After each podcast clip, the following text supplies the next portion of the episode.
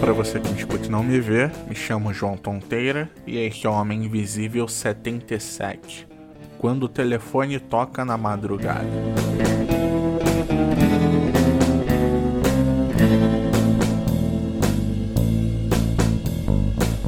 Igual a música do plantão da Globo, um telefone tocando na madrugada também dá a sensação de que vem coisa ruim por aí.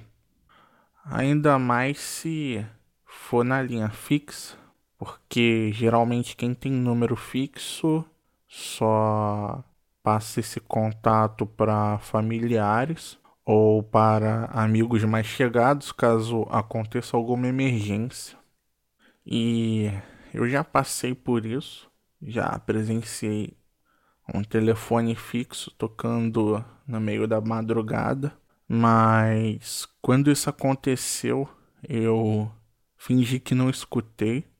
Isso foi na casa dos meus pais e lá eu dormia na sala. O telefone começou a tocar. Eu continuei com os olhos fechados e quem acabou levantando para atender foi meu pai. Logo depois dele falar alô, Passou alguns segundos e ele falou meus pêsames. A ligação era para avisar que um parente próximo tinha morrido. E essa situação toda ficou mais tensa porque ela ocorreu toda no escuro. O meu pai sempre teve o hábito de andar de madrugada pela casa sem acender a luz. Então, isso tudo aconteceu com ela apagada.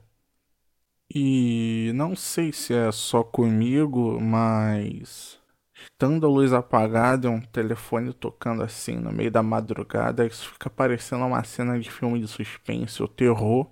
Só que isso foi mais ou menos uns 10 anos, então eu não sei se essa ligação fosse num smartphone hoje, se ela ia parecer tensa ou sombria, porque tem gente que recebe notificação no telefone praticamente a noite inteira. De repente, essa ligação fosse até ser ignorada, dependendo da pessoa que estivesse dormindo. Ou se, dependendo do contexto, se estiver esperando uma notícia ruim, de repente tem um parente ou alguém muito querido passando por dificuldades ou internado. De repente, uma ligação no smartphone também teria o mesmo peso que uma ligação número fixo no meio da noite.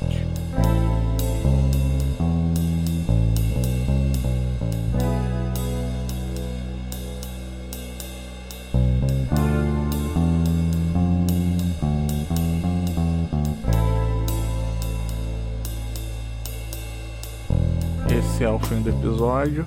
Então, um recado pro Thiago, que é um colega da minha esposa. Por ela, ele virou ouvinte.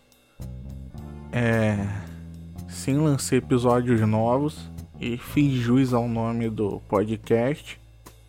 Foram lançados e você nem viu. e para quem quiser seguir o Homem Invisível no Instagram e no Twitter, é arroba Invisível nos dois. Fique em casa, lave as mãos, use máscara se precisar ir na rua, se cuide. E um abraço.